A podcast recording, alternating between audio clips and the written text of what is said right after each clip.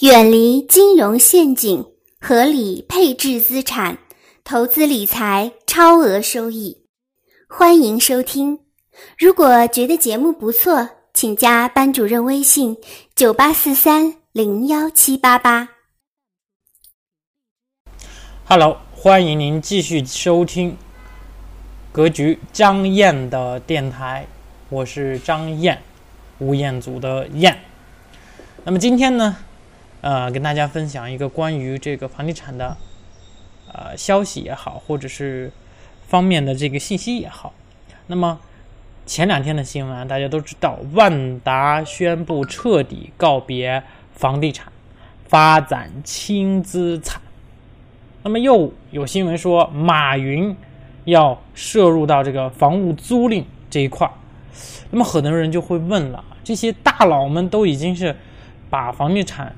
啊，你像王健林把房地产，哎卖掉了，然后马云呢又步入进来了啊，但是步入的方式不一样，哎，那么这个房地产这个拐点是不是已经到了？或者是我们小老百姓比较关心的，哎，我现在是不是可以买房了？会不会买到这个比较便宜的时候啊？或者是一个什么样的情况？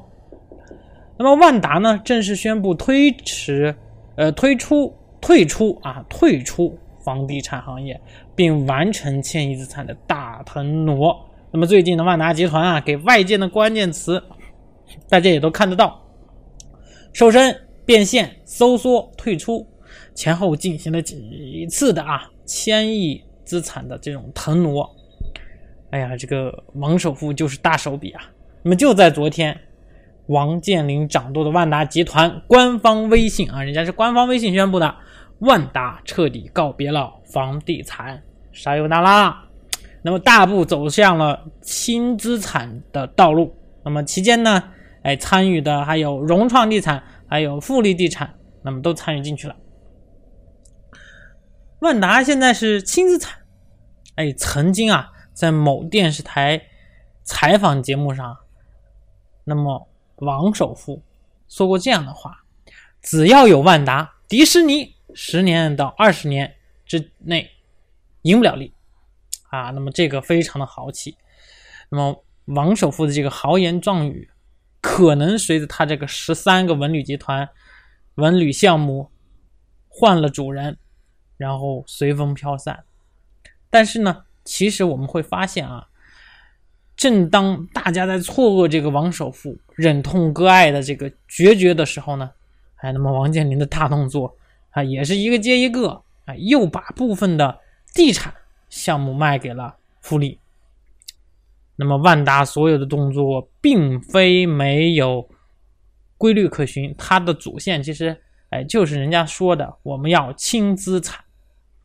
这笔大买卖，虽然说万达已经把地产和这个文旅项目分别卖卖给了这个融创中国和富力地产，那么其实。在文旅项目的管理上和管理权利上，那么是谁呢？还依然是万达。万达这个房地产界的老大哥呢，帮着其他的两个地产公司朝着地产龙头更迈进一步。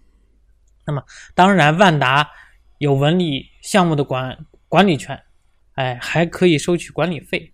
那么自己的债务也变少了，那么他是不吃亏的，是吧？而且还可能赚，而且自己的负债率。